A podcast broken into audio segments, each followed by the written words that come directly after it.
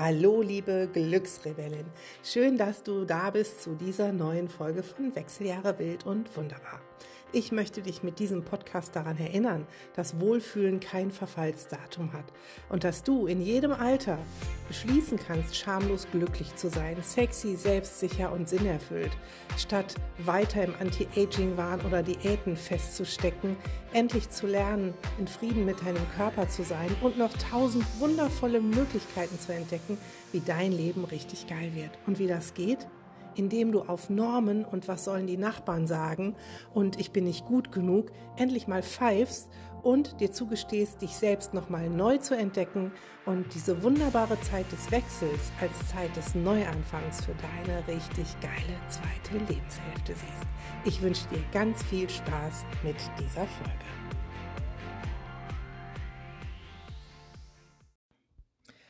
Es gibt da so Dinge, da frage ich mich immer, warum ist das so?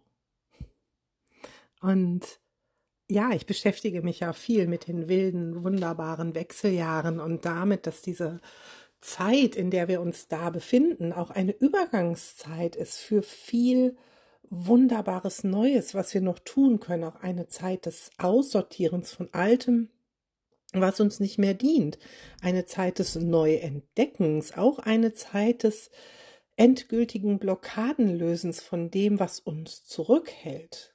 Gut, manchmal schaffen wir das nicht alleine, ich auch nicht. Manchmal brauchen wir jemanden, der uns anstupst. Aber für mich ist das halt wirklich diese Zeit, nochmal zu prüfen, sich nochmal neu kennenzulernen, anders kennenzulernen, unabhängig von, ähm, von der Rolle der Mutter oder der, der Partnerin, sondern wirklich nochmal zu sich zu finden. So vom wenn man sich mit Archetypen beschäftigt, dann gehen wir ab diesem Alter nach den Wechseljahren so eher in diesen Archetyp über der alten Weisen. Das hört sich jetzt so krass an wie so eine Omi mit so grauen Haaren, die am Feuer sitzt und Geschichten erzählt. Aber so ist es auch. Diese alte Weise, die über ihr Leben so viel Wissen gesammelt hat und das für sich und andere nochmal neu aufbereiten kann, für sich und andere wirklich nochmal hinschauen, hinspüren, hinhören kann.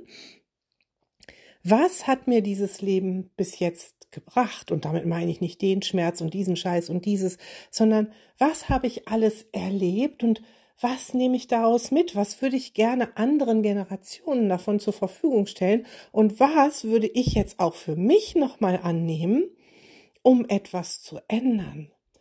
Und dann scroll ich so durch Instagram oder auch Facebook und ja, der Algorithmus weiß ja, ich beschäftige mich mit den Wechseljahren.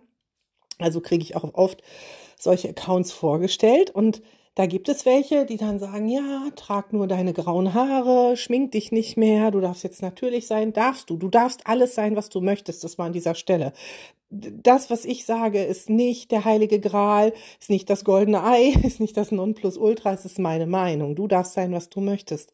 Aber ich sehe, dann dieses Du musst jetzt so und so sein. Die feiern jetzt Pamela Anderson gerade, weil sie sich überall ungeschminkt zeigt. Finde ich ja super. Ich hätte auch keinen Bock darauf, immer nur die vollbusige, sexy Blondine zu sein, ähm, die von allen angesabbert wird, von allen Männern und von allen Frauen beneidet wird. Ne? Also jeder hat das Recht, sich so zu zeigen, wie er ist, mal so und mal so. Das ist jetzt so meine Auffassung.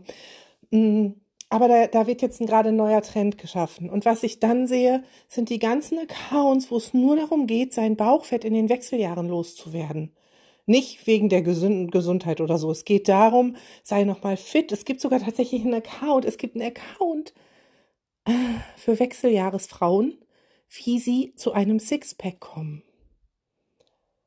Und ich klatsche mir dann gegen die Stirn. Auch dieses, so wirst du deinen Bauch los oder so wirst du wieder zur sexy Partnerin. Ganz ehrlich, was über Scheidenstraffung, damit der Dödel da wieder mehr Halt drin findet. Und ich denke mir, haben wir in den letzten 40, 50 Jahren unseres Lebens nichts gelernt? Dass der nächste Druck aufgebaut wird, dass das nächste so sollst du sein. Wir hatten bis zu den Wechseljahren so viele, so sollst du seins.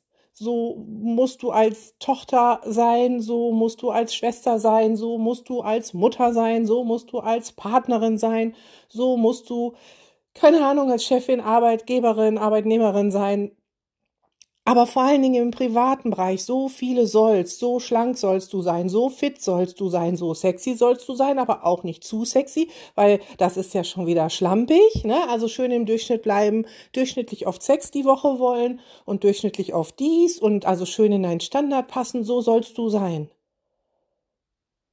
Und reicht es nicht mal irgendwann damit? Ist nicht mal irgendwann gut mit so sollst du sein und das zu ersetzen in wie möchte ich sein? Entschuldigung, da versagt mir schon die Stimme, wie du merkst. Ich kann das nicht nachvollziehen. Wie wäre es denn mit?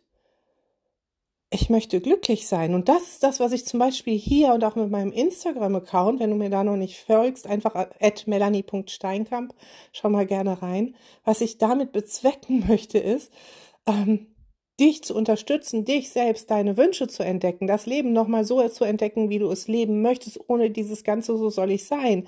Und doch nicht zu sagen, ja, 50 ist das neue 30 und deshalb musst du wieder in irgendeinen dollen Standard reinpassen und du musst jetzt Persönlichkeitsentwicklung machen, du musst Spiritualität machen, du musst nochmal was Neues lernen, Du musst äh, schlank sein, äh, du darfst, musst graue Haare tragen, du darfst dich nicht mehr schminken, aber Sport machen musst du auch und vielleicht musst du auch fürsorgliche Omi sein und die Kinder an 27 Tagen im Monat nehmen.